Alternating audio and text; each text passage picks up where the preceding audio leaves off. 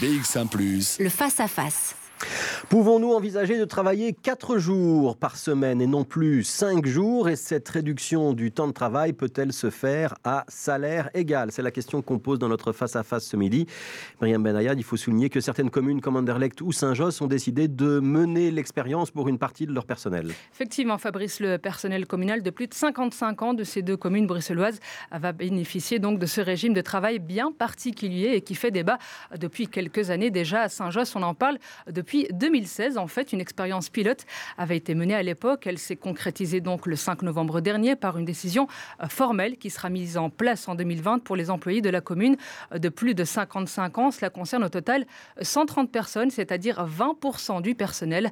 La mesure coûtera 900 millions d'euros par an à la commune, dirigée par le socialiste Emir Kir. À Anderlecht, la mesure est opérationnelle depuis octobre 2018. La Belgique n'est pas le premier pays à tenter cette expérience. Cette idée a en fait aussi été concrétisé récemment dans d'autres pays comme la Suède ou encore la France. En France, une loi encadrant l'expérimentation a même permis à 400 entreprises de passer à la semaine de 32 heures en 4 jours. Et les défendeurs de la semaine des 4 jours estiment que c'est en fait une évolution logique à entreprendre dans le monde du travail pour lutter euh, contre le chômage et favoriser une meilleure remise à l'emploi. Du côté des opposants, la semaine des 4 jours n'est pas une mauvaise idée, mais elle est irréalisable en maintenant les salaires pour les 5 jours.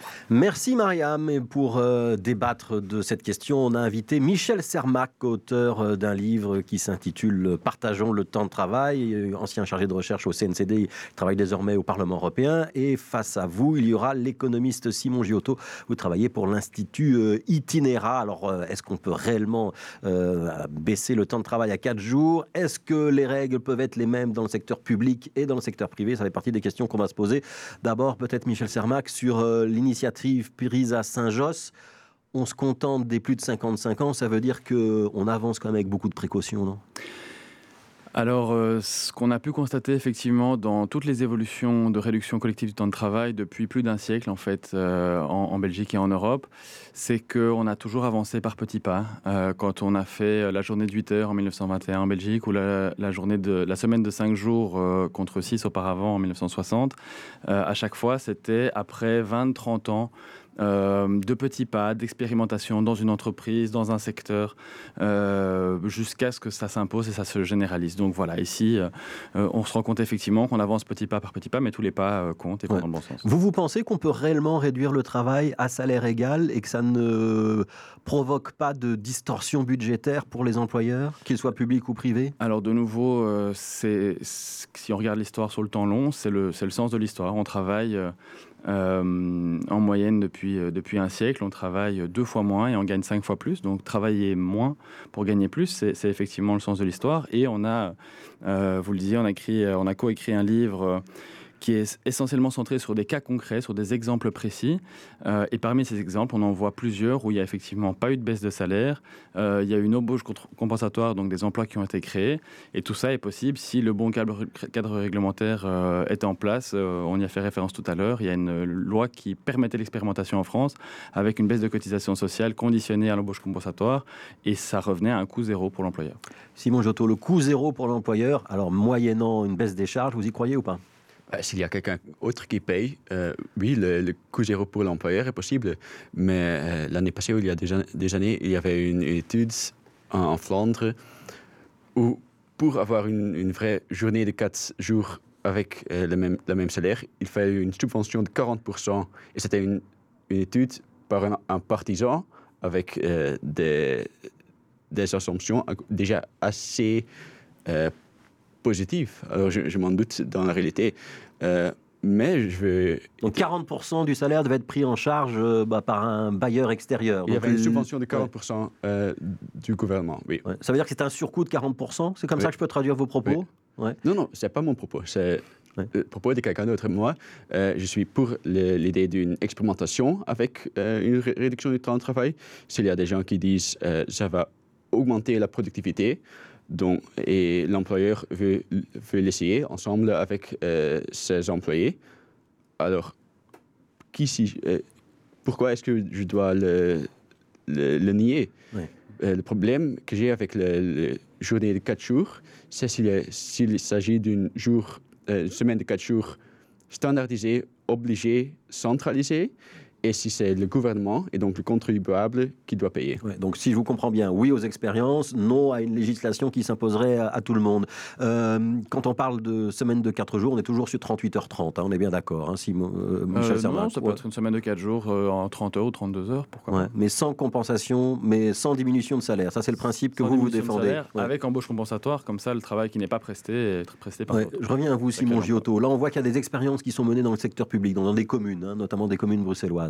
Euh, si dans le secteur privé, vous avez demain des PME qui euh, mm. décident de faire l'expérience Comment est-ce que euh, le patronat ou le monde économique dont vous, faites partie à l'Institut Itinera vont juger l'affaire? Est-ce que, ça, est-ce que vous pensez que c'est possible dans le secteur privé ou est-ce que c'est réservé au secteur public, ce type d'expérience? Bah, Tout d'abord, je ne fais pas partie du monde du, patronat Itinera. c'est centre monde économique. Donc voilà, l'Institut Itinera, c'est un think tank voilà, qui donne son avis, mais qui est plutôt d'inspiration, on va dire, libérale. On peut dire ça quand même. Nous, on a des différentes opinions euh, dans, dans le think tank. Euh, aussi parmi mes différents collègues, on a des différentes idées. Et ça, c'est la bataille des idées qui, qui est très intéressante en, en, tant que chercheur.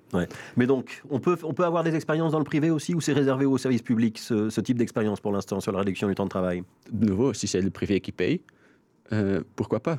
Mais vous, vous n'y croyez pas? Je suis chercheur. Je ne crois pas je, suis pour des, des expérimentations et je vois les résultats et je me demande est-ce que les résultats sont valables pour cette expérimentation Est-ce que les résultats sont valables dans, dans un autre contexte? Alors là, je peux penser. Euh, mais vous avez parlé de, l'expérience en Suède. Euh, je pense que vous faites allusion à Göteborg, c'est ça? Mais là, l'expérience a été enterrée parce que c'était trop cher. Et, et aussi en Saint-Josse, il y a 35 personnes qui, euh, qui travaillent en moins. Il y a, si je me souviens bien, 20 nouveaux euh, travaux qui seront créés, mais il y a 900 000 euros de surcoût, presque un million. Et qui va payer ce, le surcoût? Bah, Il y a 150 personnes qui gagnent et autant de personnes qui perdent. Michel Sarmac, vous êtes d'accord avec les chiffres annoncés sur un surcoût à la commune de Saint-Josse de près d'un million d'euros? Effectivement, il faut bien que quelqu'un paye. Hein. Ça, il n'y a, pas de, a pas de baguette magique. Euh, on parlait d'expérimentation et de regarder les expérimentations et leurs résultats. On peut revenir sur Göteborg, mais je, voudrais faire référence euh, à deux expériences qu'on a analysées en, en, détail dans le livre. Euh, deux PME, justement, en France une dans le secteur euh, de la construction et dans le secteur euh, des euh, un concessionnaire automobile.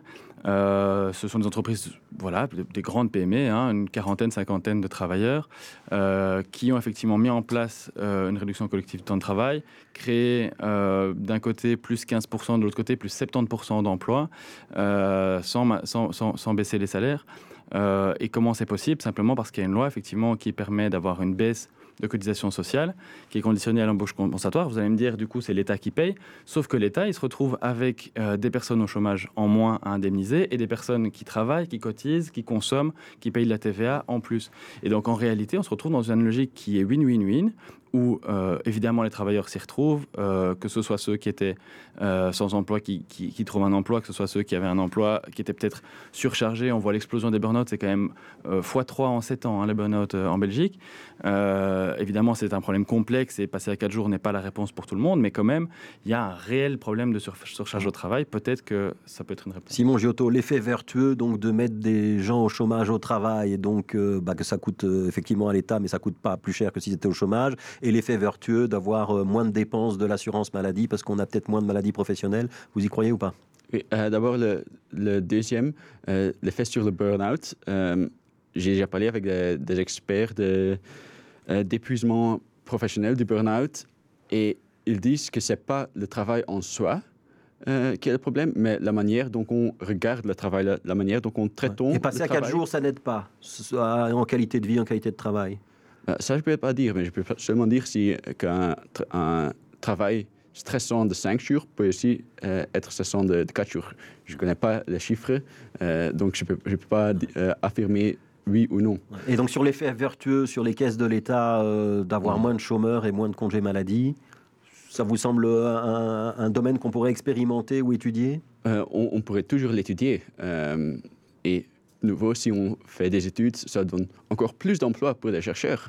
Ouais. Mais C'est peut-être pas le but de l'émission, mais voilà. mais le travail n'est pas un gâteau qu'on peut diviser euh, et couper en morceaux euh, le travail au niveau macro. Euh, et Ouais. la réduction du temps de travail, c'est quelque chose qui est suivi de l'augmentation de la productivité. Et l'augmentation de la productivité soit divisée entre le consommateur qui paye moins, l'employeur qui gagne plus, le- l'employé qui gagne plus. On plus est quand même dans une tendance lourde, Simon Giotto, qui est celle de la nouvelle économie, qui est celle euh, de la mécanisation, de Mm. la dématérialisation d'un certain nombre d'activités, où de toute façon, il y aura de moins en moins de travail pour les êtres humains, non? Euh, non. Si on regarde euh, les, des grandes recherches euh, par l'USO, par McKinsey, par World Economic Forum, il y aura une disparition du travail, oui, mais aussi une augmentation de nouvelles formes de travail. Euh, il, y a, il y a le proverbe on voit l'arbre qui tombe, mais pas euh, la forêt qui pousse. Et euh, si on regarde les, euh, des- Il y a un mot qui manque. en Il y a un mot qui manque. Ouais. les anticipations démographiques, Ouais. il y a une réduction des personnes en âge de, en âge de travail. Et déjà, on n'a euh, pas beaucoup de gens qui travaillent en Ouais. Belgique. Si je vous entends bien, on pourrait réduire le travail si on accepte de réduire nos salaires? C'est ça la piste que vous pensez la plus réaliste? Ben, Je crois que c'est un choix que tout le monde doit faire pour lui-même.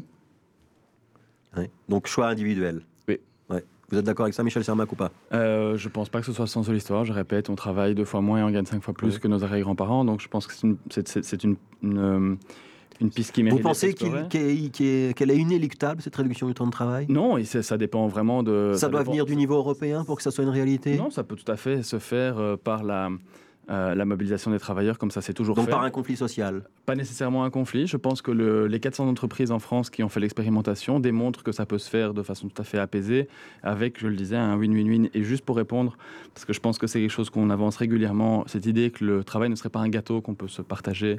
Euh, la taille du gâteau, elle évolue. Je ne je, sais pas si je peux me considérer comme économiste, mais j'ai j'ai eu quelques cours d'économie à l'école de commerce Solvay et euh, je sais effectivement que la taille du gâteau, elle évolue selon une série de paramètres. La réalité, c'est que si on regarde le nombre total d'heures de travail effectuées en Belgique en un an, en 2009, c'était 6,8 millions d'heures. En 1970, c'était 6,9 millions d'heures. Donc c'est à peu près le même Donc chiffre. le gâteau n'a pas bougé. Et entre-temps, on a 1 million de, euh, 200 000 travailleurs en plus qui doivent se partager ce, gâteau. Et, bonne nouvelle, on parlait des gains de productivité. Avec le même nombre d'heures de travail, on produit plus de deux fois plus. Donc on pourrait produire autant et travailler tous moins. Et en tout cas, je pense qu'on ne peut pas complètement balayer l'idée que la répartition actuelle du travail est scandaleuse entre des gens qui travaillent trop, des gens qui n'ont pas de travail, des gens qui euh, subissent des temps partiels non choisis, c'est la majorité des temps partiels, il y a beaucoup d'études qui le démontrent, Surtout une chez les femmes. Oui. surtout chez les femmes, une meilleure répartition est possible et ça peut créer entre 300 et 500 000 emplois en Belgique. Un dernier mot, Simon Giotto, pour répondre à cet argument euh, que la, le partage du temps de travail aura un effet bénéfique sur le chômage? Possible ou pas possible? D'abord, il y a le fait qu'il y a cause et effet. Et on ne peut pas simplement inverser les deux et espérer euh, qu'il y a des, des bons effets. Et le partage, c'est quelque chose qu'on espérait déjà avec la retraite anticipée, qui devrait créer des emplois pour les jeunes. Mais si on regarde les chiffres maintenant, euh, en Europe, nous sommes parmi les pires et chez le taux d'emploi des jeunes et, chez, le taux d'emploi euh, des personnes âgées. Merci Simon Giotto, donc économiste pour euh, l'Institut Itinéra, et merci Michel Sermac, donc co-auteur euh, du livre intitulé Partageons le temps de travail. Merci d'avoir échangé quelques arguments. C'est un débat très vaste, il faudrait qu'on y consacre plus de temps. Et merci beaucoup d'être passé dans ce studio.